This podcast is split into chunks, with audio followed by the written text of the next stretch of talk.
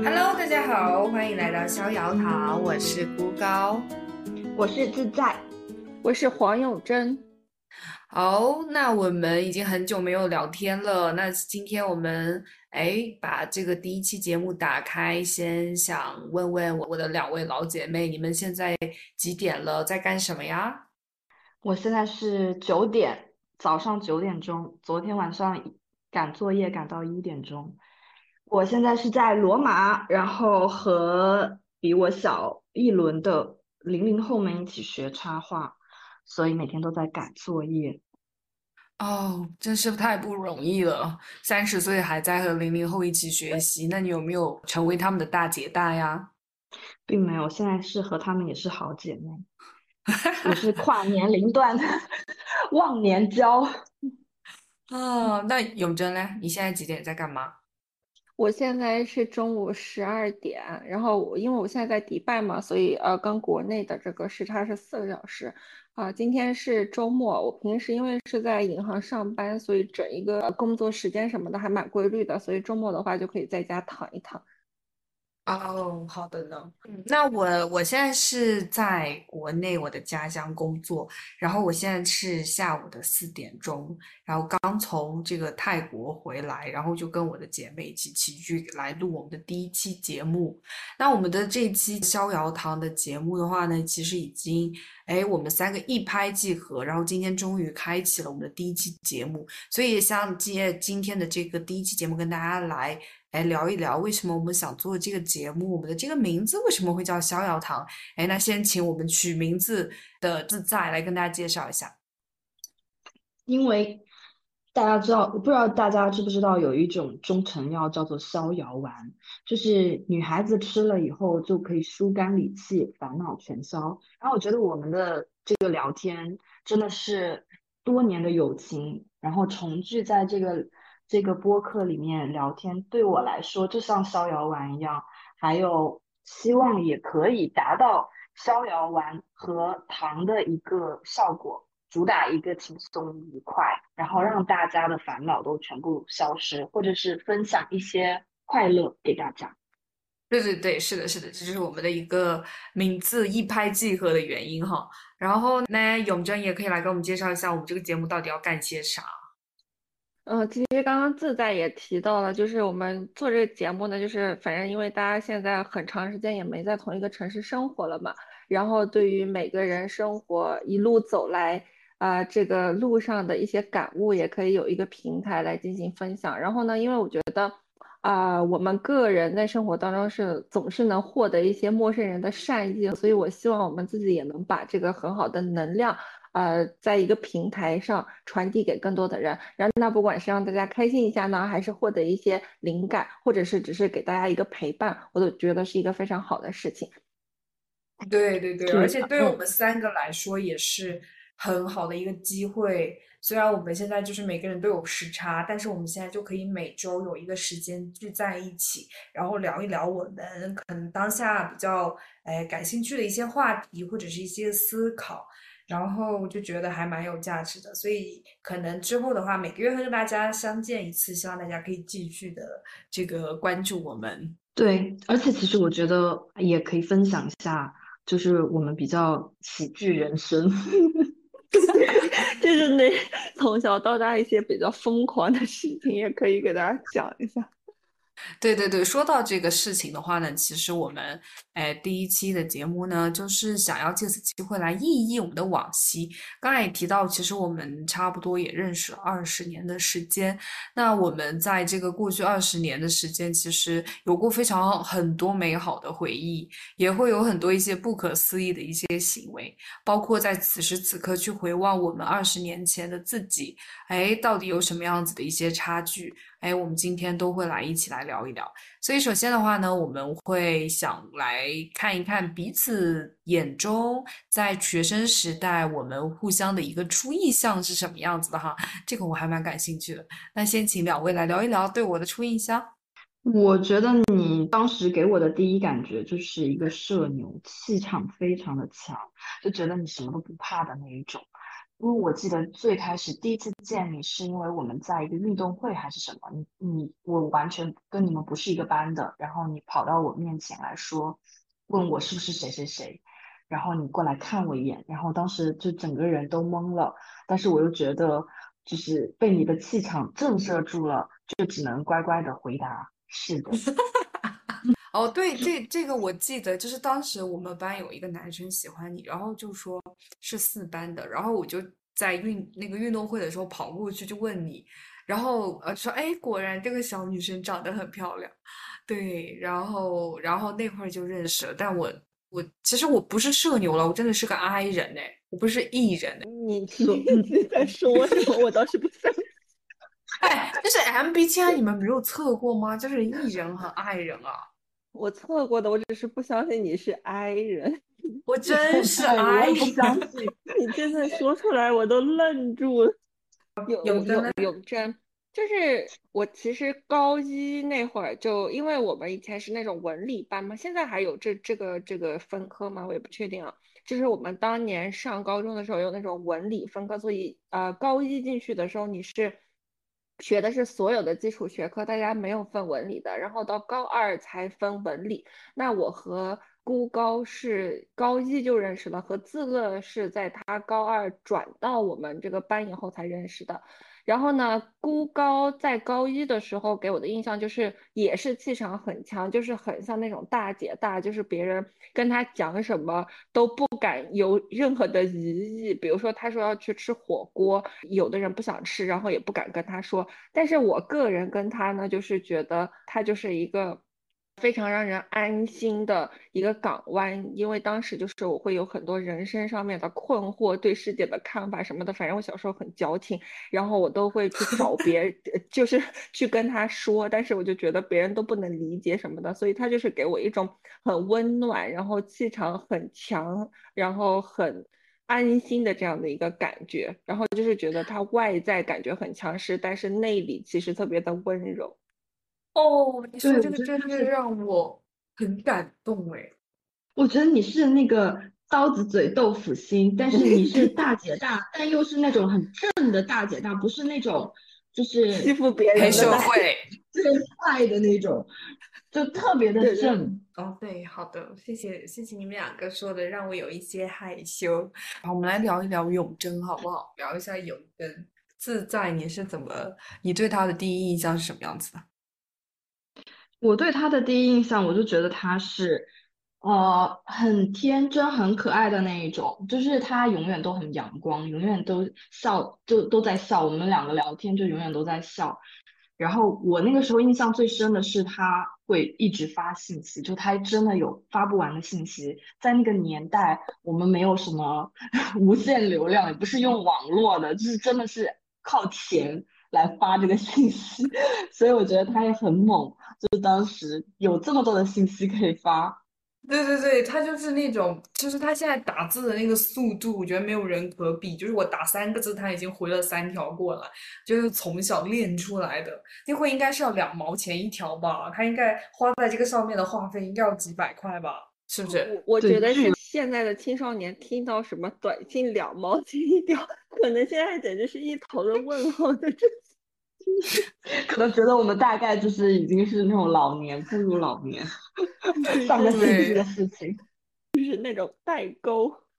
对 啊，我我的印象也差不多，就是我我觉得永贞就是看起来非常的外表，其实就是很幼稚，因为他就嘻嘻哈哈。我们这边的方言叫做少婆，就是有一点搞笑，就是有点勺的那种。但其实呢，我又觉得这永贞其实是我们里面就是最早开始自我觉醒的，因为我那会儿就记得我们还上高中的时候，他可能就开始看尼采，然后他偶尔就会跟我去聊，就是到底什么是钱，为什么人需要钱，然后等等这种我我觉得完全没有思考过的问题，所以我就觉得那个时候我就觉得他可能在这种就是深度的一些思考上是很早开始的，所以我就觉得他非常的表里不一，就外表很幼稚，但 其实很早熟的那种。我对永贞还有一个印象，就是他是真的超级超级聪明。我记得那个时候他的那个成绩，就是在他对觉醒以后，就飞速的飞速的提高，就是那个那个度真的是惊人的那一种。哦，是的，是的，他应该智商还蛮高的，就是那种，就是别人可能看起来就是那种，就是说，哎，我不学习，我上课也在睡觉，但是一考试就考得很好的那种，对吧？对 对对，他就是奋发图强一个月，然后突然一下子就是从不及格，然后一下子考到了年级前面几名那种，就太吓人了，就是那个度有点太夸张了。哦，对，呃，我就想起来，我好像是跟永贞一起，我们一开始的那个数学成绩就很差，就只能考五十多分。但是好像后面有一次，我们就突然就都考了及格吧，一百多分。然后我们的班主任就说我们是作弊，但其实根本不是，就是我们太聪明了，一想努力就上来了。被班主任嫉妒的智商，对。那那永贞，你对自乐是第一印象是什么样子？哦，就是刚才提到的嘛，因为就是自乐是我们相当于是高二才认识的，那个时候就是高二分班以后他才转到我们班的。然后我跟他就是我不记得是怎么开始，但是反正就是一下子就变得很熟很聊得来，因为大概是可能是因为我们是以前是同一个初中的还是什么的。然后最好笑到的是。那个时候不知道为什么我们的班主任就特别的不喜欢我们两个，就是可能成绩差吧。然后我们的教室就有两个特殊座位，一个是在那个讲台旁边，就讲台的右手边，我特别的记得，呃，然后贴着前面那块黑板，远离所有的同学。另外一个特殊座位是在后面那个黑板报的那个黑板下面。的一个座位，然后远离所有的同学。我们两个就是那两个人把这两个特殊座位坐了，然后就有一种那种难兄难弟的情谊。然后我们两个上 上课的时候，就是在不断的发短信，因为就是坐在教室的前面后面。还呃，当时因为就是很聊得来嘛，然后我们呃昆昆明，我们来自昆明，那个时候就是昆明高中生就流行骑那种。电动摩托车，然后我们两个都有，然后我们两个那个时候家都住在学校附近，我们两个就会相约去彼此家睡午觉，然后看电视，然后总是就是我家睡午觉吗？哎，你家也去过吗？Anyway，反正就是记得，就是特别记得自乐，然后就是去睡睡了午觉，然后然后我们就睡到那种醒不过来，然后下面下午的第一堂课就要没办法去上之类的，反正就很好笑。然后我我到现在都觉得他就是真的是一个爱情疯子，就是那种呃，只要爱上谁了就会那种特别的投入，就但是就是那种又很狮子座，就是反正他爱的时候就是那种全情投。入，但是结束了以后又总是能够很潇洒的就真的放开，就感觉这个点也是很酷。这个就是我对自乐的一个大概的印象。顾高，你说一下你怎么怎么看自乐的？哦，对，是这样子，就是我们，因为我跟永贞，呃，是高一就就在一起玩嘛，但是突然我们到高二去去了那个。文科文所谓文科的这个实验班，然后自乐来到之后，就突然他们说，呃，顾那个永贞就说要介绍一个好朋友，然后就就介绍了自乐加入了我们。然后呢，自乐就是一开始我看起来就是非常的，就是呃柔弱，就是漂漂亮亮，但是柔柔弱弱。但其实呢，他我又觉得他其实是我们。几个人人里面最坚持自我的，对，就是他。呃，刚才提到嘛，就是他们两个不是都顶着那个黑板前后去做吗？然后每次自乐被老师一叫起来以后，他的脸就瞬间可以从他的脑门到他的 全身都红了。对对对，我也记得这个事情。对对对，他超爱脸红。他超脸红，然后他那会就是，呃，不像我们，就是还要考高考嘛，他要出国留学，所以我们的班主任呢，可能就是对他有一些意见，就是经常要弄他什么，呃，然后就是说些这种这种话。很难听的，但是我就觉得他并没有会就真的被老师 PUA，然后怀疑自我，或者是就就要去屈服于呃所谓的老师的权威，而是他就很能去坚持自我。我觉得这种坚持也是让他嗯可以到现在为止也是很勇敢的去对自己面对自己的选择，然后去坚持它。然后我觉得这一点就是属于我心目中的卧虎藏龙的女生。对，OK，那嗯。刚才我们其实都讲了一些初印象哈，然后接下来呢，哎，也想问问大家，就是你们如果现在来想一下，就是当时在小时候，呃，学生时代，现在想起来的一些美好的时刻，你们会想想到什么？我我想先分享一下哈，就是我我当时跟我我印象特别深刻的一次，就是有一次我们应该是星期五的下午，然后那个课程的话呢，就是没有主课，就是一些什么地理啊、政治啊的课程。然后呢，我就跟那个永正，我们两个就当时就是呃昆明的这个叫什么杯，就是篮球赛的那个昆明市高中联赛。然后呢，就全部都在我们学校打比赛，然后我们就很想去看帅哥，然后我们两个就中午在家里面睡完午觉之后，就直接逃课，然后就跑去操场上去看那些帅哥打球，啊、但是呢，因为在操场上了，其实老师一眼就会看到，哎，有谁在下面，所以那个下午我们就非常的紧张，因为就是只要有老师路过，就要赶紧躲在一个那个篮球架的边上，就非常的掩耳盗铃。但是就会觉得那种当时的那种就是这种这种小小的刺激，要被抓到又没被抓到，然后又做一些这样子出格的事情，就让我觉得非常的美好。就是嗯，不要去做这个老师心目中的这种乖乖学生啊，对，然后去做一些自己想做的这种事情，就会让我记忆非常的深刻。对，你们两个美好的时刻是什么呀？我要先补充一下你刚才讲的那个，我觉得孤高哦。就是因为刚才我们不是也提到，他就是那种大大姐大，然后很罩得住、很搞得定的，然后他又很神奇的，就是那种老师、家长最喜欢的那种别人家的孩子，所以我就觉得他 其实就是压力蛮大的，就是他又要做那种好呃 so called 的好学生，然后呢，但是他内心当中又藏着一些什么样奇奇怪怪的叛逆，所以你看他刚才在提到这种什么 guilty pleasure，就是什么要出格不出格，偷偷的快乐的时候，他就会特别的享受。然后我最记得我们从高一进去那天，因为我小时候就是那种特别的花痴，我就是很爱看帅哥，到现在都是。高一的时候，我们就整天去跟那种篮球队的人玩嘛。我特别记得那个时候，我们呃就是学校出门左手边就有一个奶茶店，然后上面那个奶茶店是有阁楼的那种，就是两层的。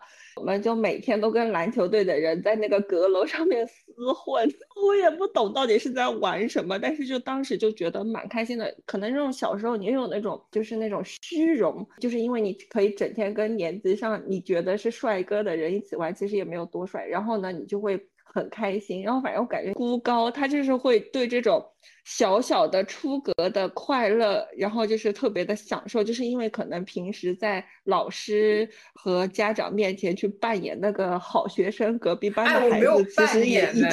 已经压力很就是大，好吗？所以他就需要总是在那个你知道那个边界上面似跨非跨的，然后来搞一些这种小小的快乐。没有扮演，我就是这样子的了，就是不知道为什么，就是很很让我老师和家长喜欢，但其实呢，并不是一个乖学生，对吧？就是就是心机心机最重了，每次跟他出去玩什么的，然后被抓到了，然后最后出事，老师都说 他他没问题，都是我们的问题，我真的也哎是没到。哎，哎，你是怎么做到的，撒我的孤烂药高？哎！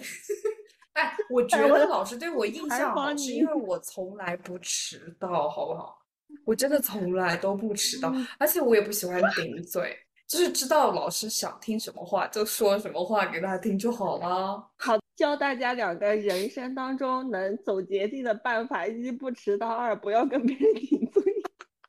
啊，对你这样子讲，其实我有一段时间也在怀疑，就是自己会不会有这种讨好型的人格，就是会就是知道可能呃对象会就是这个家长或者是老师，甚至可能职场当中，就是别人想听什么样子的话，我会不会就去讲？但是我会发现好像我有变化啊，这个后面再聊吧。就可能我觉得那个时候是会有一些讨好的这样子的行为在里面。好的，好的，那呃，自在先讲一下美好的时刻。我想讲一下，就是你们去看帅哥这件事情，我怎么就错过了？真的，现在想起来很难过哎。我感觉好像我都是参与一些什么吃好吃的，然后 睡午觉，然后怎么帅哥这种这种好事因为你在谈恋爱啊，你都在没没没因为我跟你说，就是我我太记得了，我们高一的时候，高三还有帅哥，等我们升到高二的时候，高三就我们高一那批高三的毕业了之后，我们学校就没有帅哥了，就是就不好看了，所以当时我们的这个重心就转换了。好吧，就是这种福利没有轮到我，但是我当时比较记得的是，因为我们是最后五个五个女生玩的特别好嘛，然后我们有做一个共享日记，然后我们就会写很多有意思的事情。其实我不太记得写了什么，但我记得有画很多的那个东西在上面，哦对对我觉得那个是很有意思的。虽然我不知道那个日哦记现在到哪里了。是这个日记去哪里了？我都记得那个本子就是很厚，然后小小的，然后每次那个永贞上面的字就是那种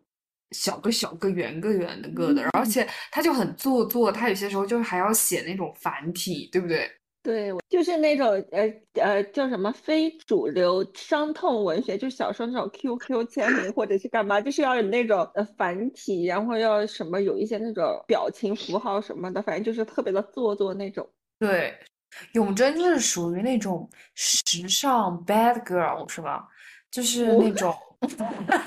就是会在那种呃 QQ 上有最最时髦的装扮和那个伤痛文学的签名，是吧？真的现在我现现在还有人用 QQ 吗？说起来，大家有，现在很多零零后都用 QQ。哦，我以为已经就是被淘汰了，就是那种时代的眼泪，像那种 MSN 那种，没有不是就是没有没有火过一他爱用段时间，然后就再也没有人用。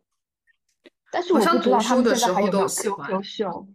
好像现在 QQ 就是又重回了时尚界，不是，就又流行开来了。因为学生喜欢用，是因为其实就只有学生用，然后呢，他们用这个的话呢，其实就可以自动屏蔽很多，比如说像家长啊、老师啊这样子的群体，然后呢，就可以有一些这种什么超超话吗？那是叫什么？这样子的一些他们自己的圈子，就有点像我们原来的贴吧这样子。QQ 空间踩空间浇水。哇、说起这个哦来，就是反正当时我以前更小的时候，我我们就是跟我初中的好朋友，我们就去玩那种什么 QQ 秀，然后当时那个商城有一些绝版 QQ 秀，就是已经在呃商城下架了，但是你私人之间可以就是交易这种了嘛，然后当时就特别的流行这个，然后那些绝版 QQ 秀就会溢价，就卖的特别的贵，就可能在我当时上初中那个年代，一一个 QQ 秀就比如说一个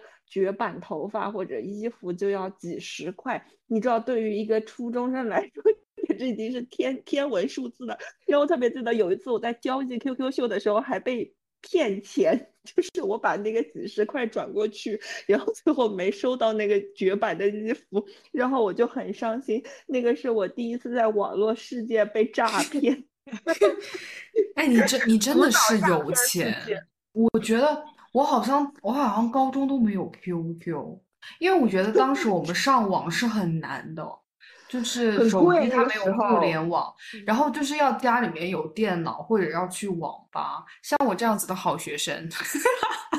你就是你看做这样子的事情。心真的心机太重了，这个 Google 就是每一次就是最后，反正就是大家都觉得他就是好人，然后我们就被骂。哎，真的不要撒我的烂药，好吗？好好好，我们刚才 讲了一下美好的时刻，自在还有要补充的吗？还有啊，就是刚才主要是聊你，然后现在想聊一下孤高。孤高就是我觉得他很有商业头脑哎，很多时候就是我们当时其实已经大学了那个时候，然后他假期就去 批发了，就去批发了什么衣服，什么时尚的那种。衣服啊，时尚单品，然后 到我们家乡的夜市，那个时候很火的一个夜市去摆摊，然后我们就去帮他摆摊，然后我们又很爱逛那个夜市。我当时记得很清楚的是，就是我们大家都非常的怂，然后又想讲价，但是都不敢讲，然后都要找孤高来讲价。哦，对，是的，那个时候好像因为我是在广州上学，然后我就会去批衣服，因为就是很便宜吗？它真的不是论论件来批，它是论斤，就你选一个款式，然后就可以 论斤来买。然后就发现，因为那会儿呃，就是淘宝什么也没有说很火，然后就是广州货还是蛮时尚的，就可能啊五五十块钱一斤回来，但是我五十块钱卖一条裙子都非常好卖。哦，就觉得错过了这个当初代代购的一个时机，因为每每每天赚的钱都在请大家吃烧烤。我觉得你那个就是对你应该错过了当那个初代直播带货。对对对，是的，哦，对对对，因为我们当时是我们当时是现场在那里穿给人家看，我记得。主要是你们长得太美了，所以就会比较好卖。然后超搞笑，然后钱全部都花掉在夜市里面赚的钱，然后又全部都花在了夜市里面。对，但是就很开心哦。OK OK，好，刚才呢，我们都一起回忆了我们这个小时候的一些初印象和美好的时刻，还有不可思议的一些行为哈。那接下来呢，我们哎也想来呃问问两位，就是。曾经哈，在我们十多岁的时候，就是有没有想过自己三十岁会变成什么样子？而现在我们已经变成了三十岁，又和当时的想象会有什么样子的差距呢？我觉得就是那个时候觉得三十岁很遥远吧，因为那个时候才十几岁嘛，就觉得三十岁是一个非常遥远的未来，总觉得就是人生都会很顺很自然。都充满正能量，我就觉得我三十多岁以后肯定就是事业有成，然后又有钱又美丽，然后非常的开心，就是不用学习和考试。那现在呢？现在就是每天都在学习，对，现在就是每天都在学习，然后比准备高考还要累。哦，真的哦，真的，我真的觉得我一辈子没有这么爱学习过。真的是不可思议，不知道你们现在有没有这种感受？不知道你们会不会有觉得不可思议的时候？哦，永贞嘞？嗯，就是刚才自在说的，我有一点可以就是感同身受，就是因为我大概一年前左右，还是半年前啊，反正我也是在念书嘛，那个时候去念了一个研究生，哇，我的那个强度也是超大，我随时写作业写到两三点，然后我当时也是觉得我高考都没有这么努力过。但我觉得比较好的，就是因为现在学习的话，你会很明确自己学习的呃原因，所以非常的有动力，然后也会对那个知识本身产生一个很大的兴趣，就不像小时候那种你是被别人逼着学的，所以虽然辛苦，但是还是嗯觉得很有收获，然后每天也很开心自在。你有没有这个感受？觉得现在。学习就是很快乐的一件事情，就是你会觉得自身能够获得很多的东西，然后有自己很明确的目标，我觉得这个是一个一件非常快乐的事情。哦，所以就是两两个原来的老师眼中的坏学生，但是其实到了三十岁已经变成了就是非常热爱学习的女强人，是不是？对对对，我想要澄清一点，就是我只有在高中最后两年的时候被认为是坏学生，我从小到大没有被认为是坏学生过。我真的不知道那个时候发生了什么事情，就是那个老师可能是嫉妒我的美貌吧。嗯，有这个道理哈。OK，那永贞，你在小时候你想象自己三十岁是什么样子？哎，我就是一个，反正就你刚才说，从小就是会想很多很。就是那种终极意义类似的这种问题，然后就是一个很矫情的人，然后因为小时候你其实经历蛮少的嘛，所以很多时候你去想这些问题的时候，会更容易就是，呃，把它建立在一个虚的东西上面，所以更容易想的那种钻牛角尖和矫情，所以就是我好像很少会把这个东西落地到去具体。具体去想象自己在某一个年龄阶段会是什么样子，我从来没有想过三十岁会作为一个分界点。可能在传统意义和价值观上面，三十岁是一个你应该中年、应该一个成家立业的阶段。但是好像我到现在过了三十，我都没把这个当做我自己人生当中给自己定义的一个分界线。而且很奇怪的就是，我在我的自我认知里面，我就是会觉得我突然就可以从一个。少女，然后直接变成一个快乐的老太婆，就是我能很开心的想到我老了以后，就是那种呃皮肤皱起来了，头发白了以后会是什么样子？应该也还是跟小姐妹就每天开心的去公园跳跳舞呀，找别的老头玩一玩，大概是这个样子。但是我很没有想过中年是什么样子，就到现在了，我都。不会觉得感受到这个三十岁，就很多人就会说什么三十岁老了呀，什么什么的。但是我反而就觉得，我到三十岁以后，就是精力反而变好了，因为我小时候特别的懒，然后呢，整个人也有更多的规划和兴趣，然后也更把自己的脚站在地上，怎么说更接地气。所以我就觉得，其实对我来说，当时没有想过三十岁是什么样子。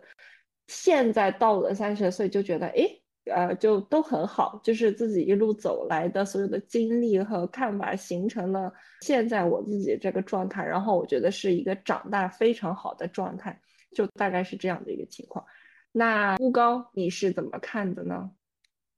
我我我觉得我真的还是就是我我认知里面的你，你真的是会是这样子，因为你就可能你现在其实活成的样子和你小时候的。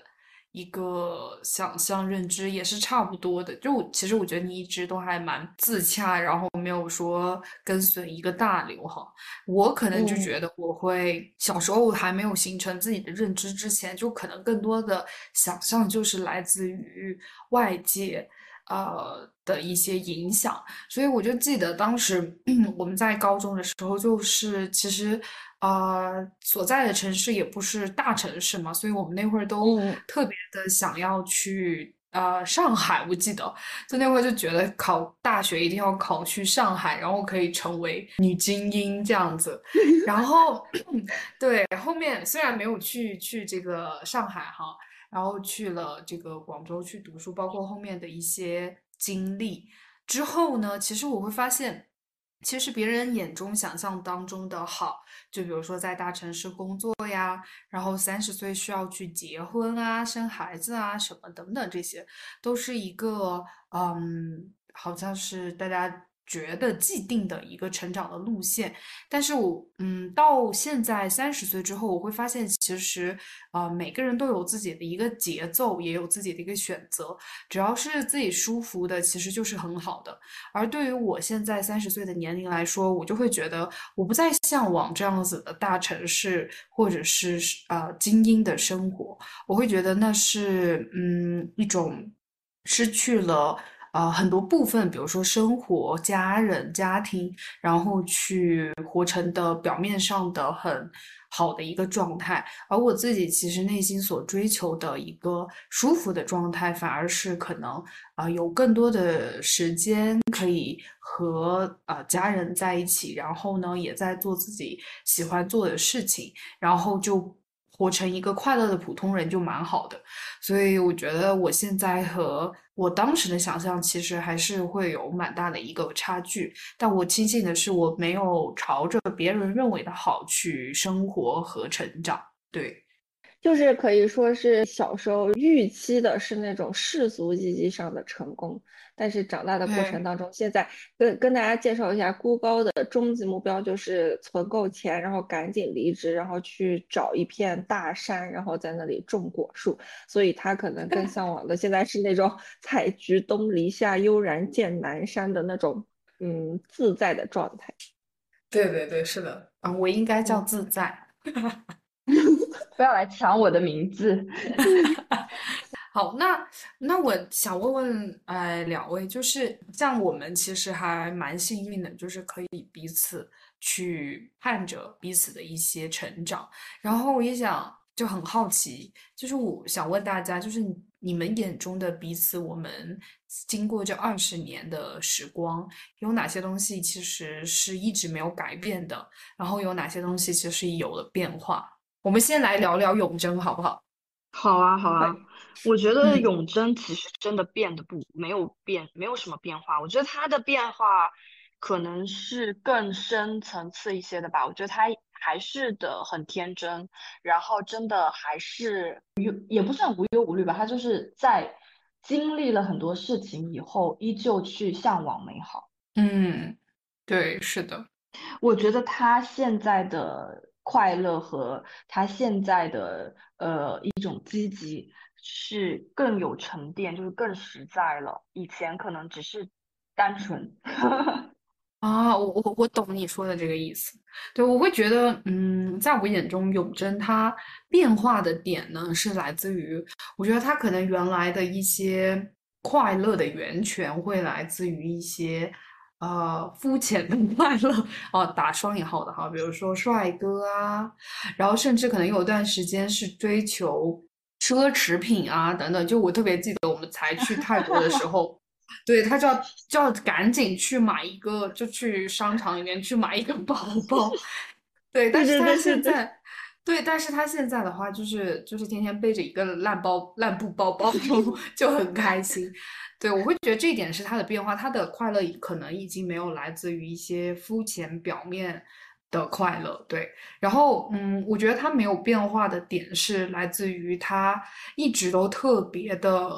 呃，敢于去面对自我。这一点我的那个感受是来自于我们在泰国的时候，因为有很多时间会就是在一起啊，他来我。的住的地方，然后我去他的住房，我们就会聊很多天，然后我就会发现，其实他是一个就是对于自己很脆弱，然后可能甚至有一些不堪的面，他都非常勇敢的去面对他，并且会去分享的，我就非常羡慕他的这种勇气，我就觉得很多时候我可能没有这种勇气去面对，对，然后另外的话呢，我觉得。就是啊，这一点你们两个都有，就是你们两个都一直都特别的热爱生活。我觉得这一点对我的影响也非常大，就是会向往很多美好的东西、美丽的景色啊、美好的人啊，还有更好的自己啊。我觉得这个是对我影响很大的。然后，嗯，我觉得也是始终没有变化的点。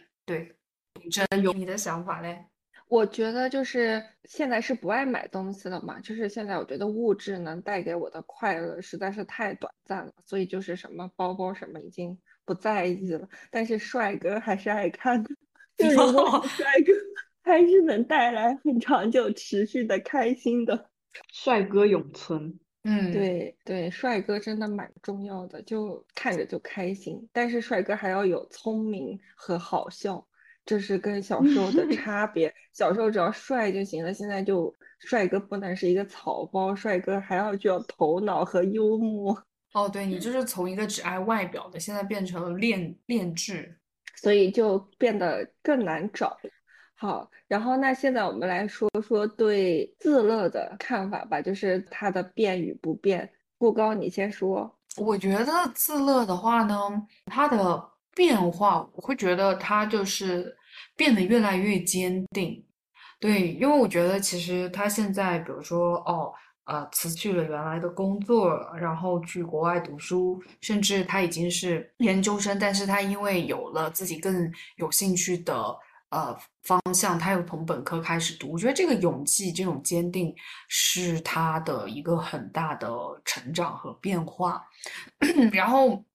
我会觉得他没有变的点是来自于不受外界的影响，就刚才也提到，就小时候可能看起来啊柔柔弱弱，但其实他还蛮坚定自己。然后包括现在，我也觉得他呃一直都自呃一直都知道自己想要什么东西。然后呢，呃他不会受到外界其他的一些声音的影响，就坚持自我。我觉得这一点的话，也是我非常羡慕和。非常想要拥有的这种坚定感，对你觉得呢？永贞就是我也差不多啊，觉得自乐从小就是一个爱情疯子，真的，他这个恋爱就没断过，反正就是每一 次都很投入，然后呃后面就是要放手的时候都很干脆，非常的就是断的非常的头也不回，然后我觉得他就是一直其实超级狮子座。顾高也提到，就是因为自乐就是一个美女，看起来就是那种温柔美女，其实她内核就是能量特别的强，然后执行能力和气场都非常的强。如果决定要做什么事情，她就是那种立即要把它做完，然后找到解决方案，就是跟她的外表其实是有一个呃差距的。然后我觉得她行动力特别的强，并且就是会去寻找一些方法。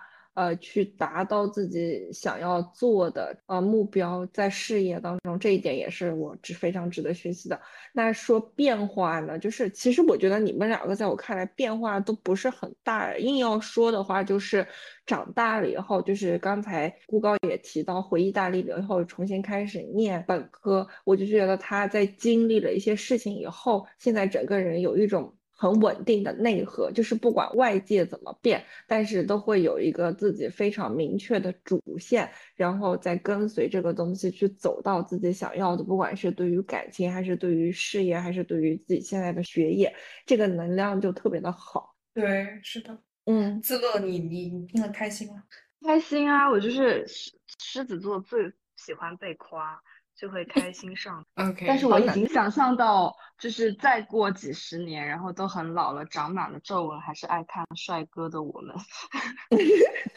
好，那我们现在说孤高的变与不变，自乐先来。好啊，我觉得孤高真的就是还是很一身正气。然后我觉得真的，我们这一个播客呢，主要是靠孤高的正气在压着我们两个。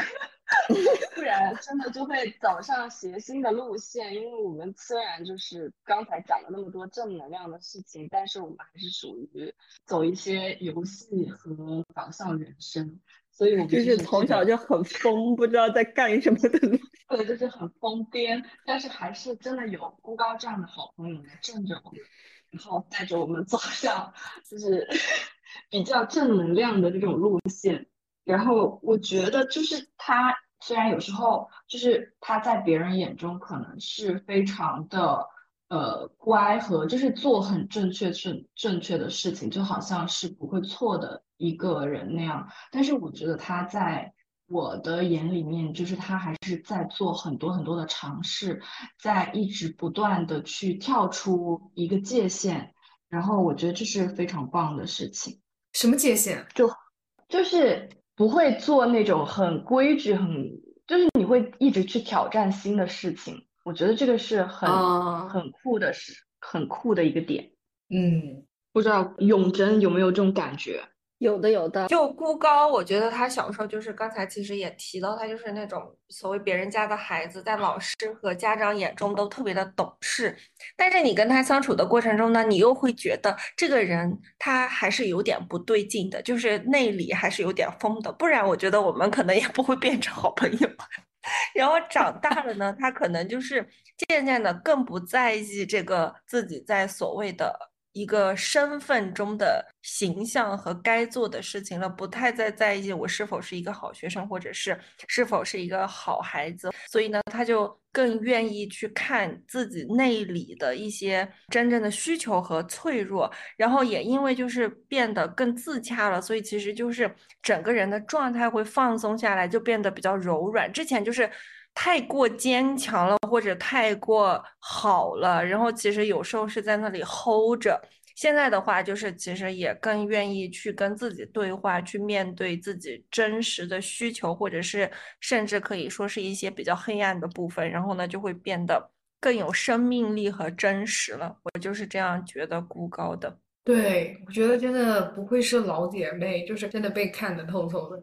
但是就很开心，我觉得开心的点就是来自于就是这种。呃，生命的孤独，其实有些时候，我觉得我们可以陪伴那么长时间，其实已经是一个非常幸运和难得的事情。而这种陪伴之外，又是很了解彼此和理解彼此的，这一点我就觉得这更是一种人生的幸事。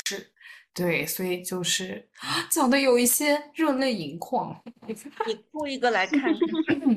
OK OK，好，那 刚才我们都互相聊了一下，就是我们眼中的变和不变嘛。那也想就是好奇的问问大家，就是这二十年，如果大家回忆起来，会觉得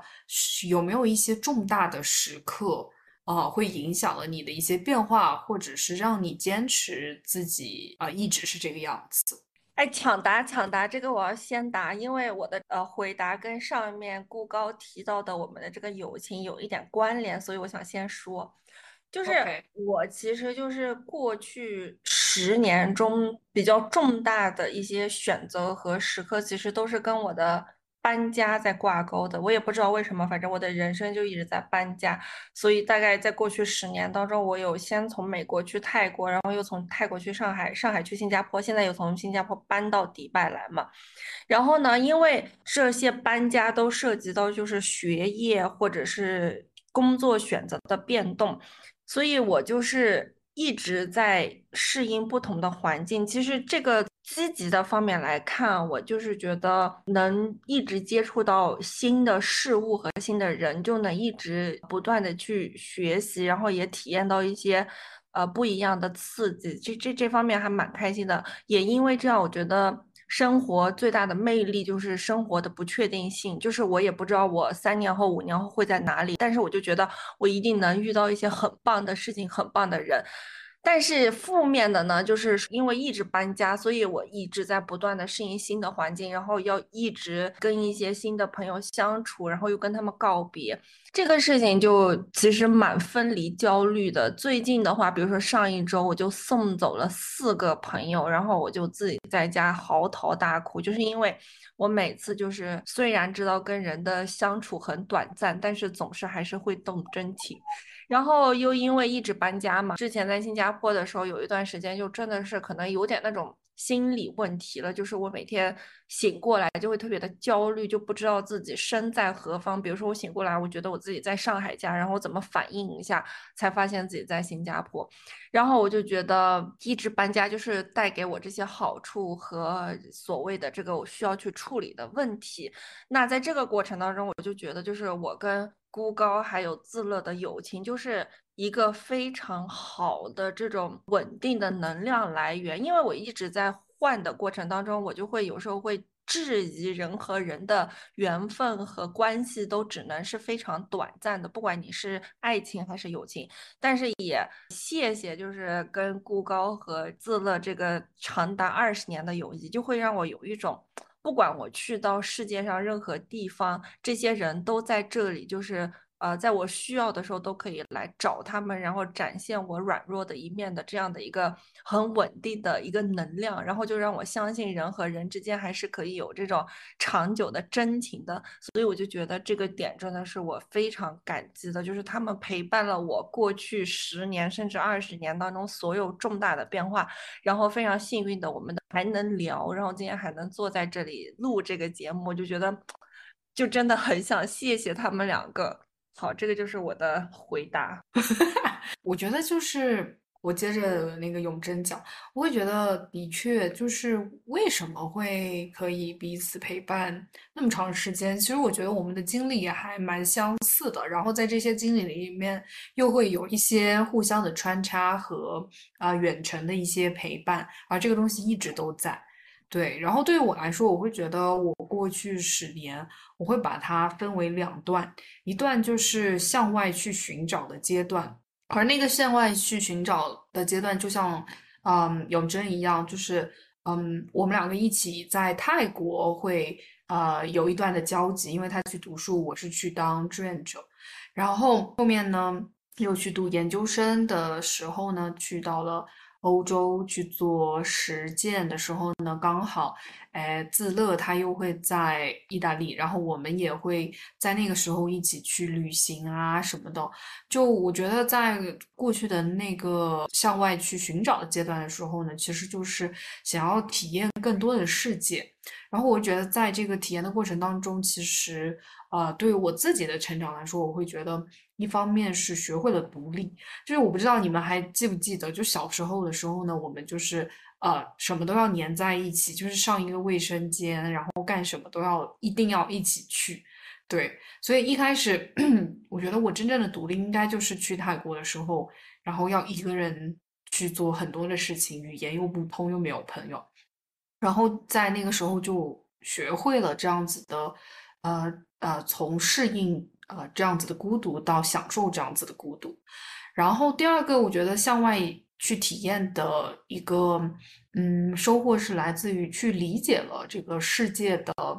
嗯多元，然后学会去包容，因为就是可能很多东西在我成长的过程当中是不被允许，甚至是不好的东西，在其他的世界当中，其实它又是很正常、很自然的事情的时候，我就会真正了解到，哦，原来啊，世界是那么的多元，不一定是我认为是对的就是对的，而是应该允许更多的一些可能性，去放下自己更多的一些判断。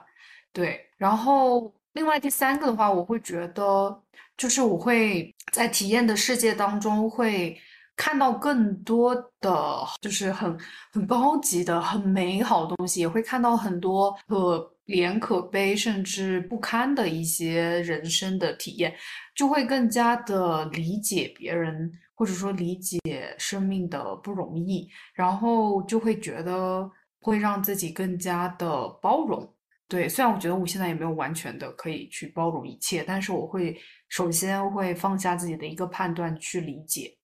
对，然后我觉得这是向外去探索带给我比较大的呃成长。然后我觉得另外一个阶段的话呢，就是向内去和解，也就是我选择回到家乡，啊，去结婚、去工作、去和家人在一起的这段时刻，我会觉得虽然这样这样的一段时刻会，呃，没有那么精彩，就是你不会知道。像永贞所所说的，你五年之后会在哪里，会是什么样？我会觉得他有更多的一些确定性，啊，和一些比较没那么精彩的一些生活。但是我我觉得这样子的一种安稳和安全感，又是弥补我很多原来的一些缺失。我会觉得这种安定和安全感会让我更加的，啊，去去关爱身边的人。而不是呃去只是照顾自己的呃好奇心，对，所以我会觉得这两个段体验对我来说是比较重大的时刻，也是对我改变比较大的地方，哦，然后我觉得这个里面就就是一直不变的东西，就是除了家人和老公啊，还有姐妹可以一直陪着，是很幸运的，对。然后我们听听自乐吧，我是觉得我。这十年里面最大的选择，呃，第一个是出国留学，因为那个时候其实，呃，大家面临高考或者是什么也好，我当时是特别想要去探索这个世界，然后，嗯，我也很幸运，就是我的家人可以支持我，就是做这个选择，然后我当时就是觉得我在呃上学的这段过程里面的体验真的非常的。对我的人生来说意义非常的重大。一个是我体验了不同的文化跟人生，不同的世界观，然后也是像孤高说的一样，就是学会了独立。就是以前真的是一个小孩子，不管是什么样子的事情，我总觉得是，嗯，需要别人的陪伴，需要别人的帮助。但是在自己出来，呃，上学独立以后，就是什么事情都学会了。靠自己，就是不去依赖别人。我觉得这件事情对我来说是非常重要的。然后还有一个就是毕业以后，嗯，选择回国去北京做一名北漂。然后我觉得那段经历对我来说意义也非常的重大，就是我觉得可以去感受一个社畜 是怎么样的体验，然后去了解就是。工作和生活这两块事情对于我来说的重要性，还有给我带来的体验，是能够让我去更多的去分辨我需要一个什么样的生活。所以最后我是在去年的时候又决定重新再回来上学。我觉得这个也是对我我现在的我来说是一个非常重大的决定，因为我最后明白了我想要什么样的生活，我想要。做什么样的事情，但是都从来没有后悔过，就觉得每一个决定都做得非常的正确，我都非常的感谢自己当初有这个勇气做每一个这样的决定。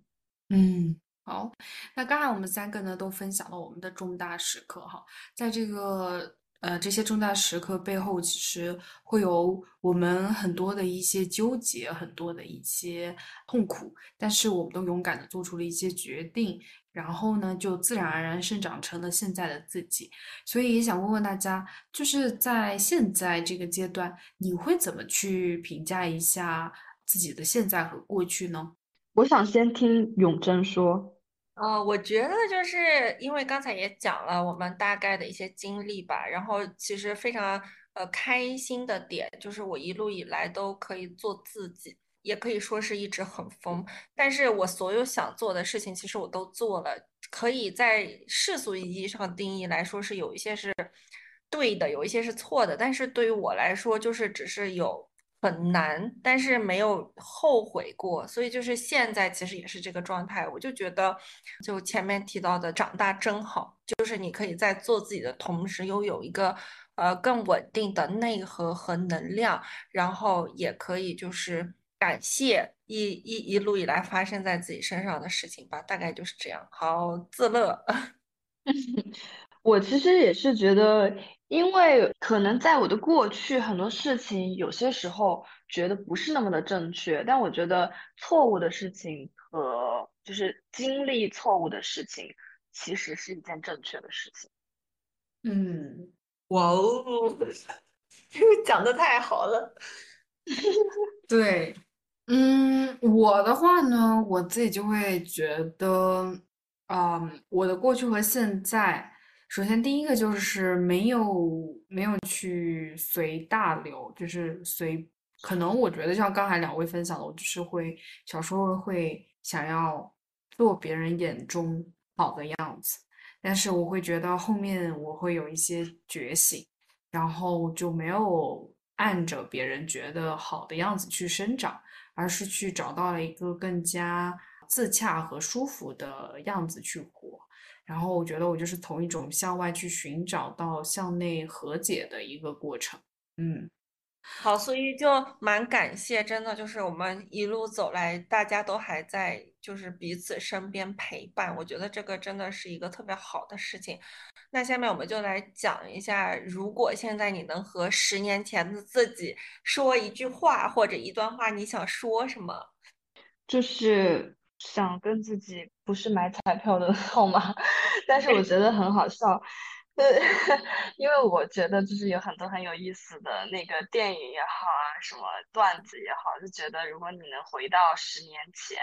然后去跟自己说，就可以避免很多的错误嘛。但是我觉得其实现在的自己其实是因为那些错误变成了现在的自己，所以我觉得就是会鼓励呃以前的自己继续。做自己，这样的话我就不会让现在的我消失。你们呢？对对，我完全赞同哎。然后我就是觉得，其实我蛮鼓励年轻一代的朋友，这样说有点好笑，鼓励年轻一代的朋友去试错的，就是因为我觉得你一定要在呃，就是做和经历的过程当中，你才能去慢慢的指出或者是。了解到自己想要的东西到底是什么，因为我其实从小就特别羡慕那种可以呃非常坚定和勇敢的说出自己的理想是什么的人，就像我就是从小没有理想的，别人都说什么我想当一个老师，我想当一个科学家，但我就是呃。最深层次对自己诚实的来说，我从小就不知道怎么回答这个问题。虽然我的日记可能或者周记要交给老师的也写我想当什么老师什么什么之类的，但是我真的就是在最深层次，我从小就不知道自己想干嘛，甚至现在我都没有一个很明确的目标。但是在呃不断的试错和探索的过程当中，你可以看到一种。画面就是你可能自己以后想生活在一个什么样的城市，然后你下班以后你想去干嘛，然后什么东西会让你觉得舒服和自在，呃，就是你会在慢慢的看到很多很多东西当中，你能把这个画面不断的具象化。就虽然我还是没有办法回答我是想成为一个科学家还是一个老师，但是我可以就是很明确的在脑海当中去看到我未来想要的生活的这个画面。不断不断的变得更具体，然后我也知道，就是因为我去了很多地方以后，我可以知道我在哪里能够实现这个画面，能实现这种状态，所以我就觉得就是试错这个过程非常的重要。当然，就是试错这个东西还有一个前提，就是你每次在做一个东西之前，你一定要。啊，想好就是最差的场景发生了，你能不能自己去承担这个责任，然后去咽下这个苦果？就如果真的是一些非常严重和错误的事情发生，我觉得你只要是能够保证那自己能承担那个结果，那就放手去拼搏去尝试。这个过程真的是一个非常好、非常美妙的过程。所以就是我想对自己十年前说的，就是其实你一路都特别的棒，到现在也很棒。硬要说可以改进的话，我就是觉得我自己可以再勤勉一点。所谓勤勉，就是。比如说，在学习、工作或者探索自己过程当中，因为我很懒，但是我又觉得，其实每个人有非常大的潜力，就是你可以去了解世界上任何的知识，去体验世界上任何你想要的生活。但是，就是有时候我的行动力会比较差，我就爱拖延，所以我就觉得，如果硬要说可以改正的东西，就是你再勤勉一点就好了。但是呢，总体上已经是非常的棒了。好，到孤高。我如果对自己十年前说一句话，我会想说，你可以学会示弱。对，因为就像刚才两位提到的，就是太硬了。小时候就是太想证明自己吗？或者说表现的好，所以就太要强。然后我会觉得那个是很累的事情。我会觉得早一点，或者是甚至现在要去学会示弱。去展现脆弱的一面，其实也不会怎么地。嗯，好的，就是可以允许自己温柔，允许自己弱，对，允许自己弱，对，也不是温柔，说的好像我不温柔一样。对，允许自己弱，对。然后想最后最后呢，也想就是看看，如果我们十年之后，大家会想对我们彼此说什么呢？我想对你们说，就是你们一个是五百强，一个是那金融行业，然后我是就是那种吃不饱饭的艺术行业，所以希望你们以后苟富贵勿相忘，然后请记得去看帅哥的时候叫上我，谢谢。OK，永贞呢？我就是希望大家身心健康吧，因为我觉得这么多事情经历下来，这么多东西看下来，人最最最重要、最核心的还是就是身心健康，这个是一切的前提。所以我就希望大家就是关注自己的身心健康。嗯，OK，那我我想跟大家讲的呢，就是要继续的活出自己。对我觉得，特别是对我来说，我可能没有像两位。那么不可预料，接下来两年五年会发生什么？但是你们就像我的一个希冀一样，就是你们的精彩的人生，我想要一直去 follow 这个连续剧的发生，然后想要你们继续活得精彩，活出自己。OK，好，好，那我们今天的节目就到这里喽。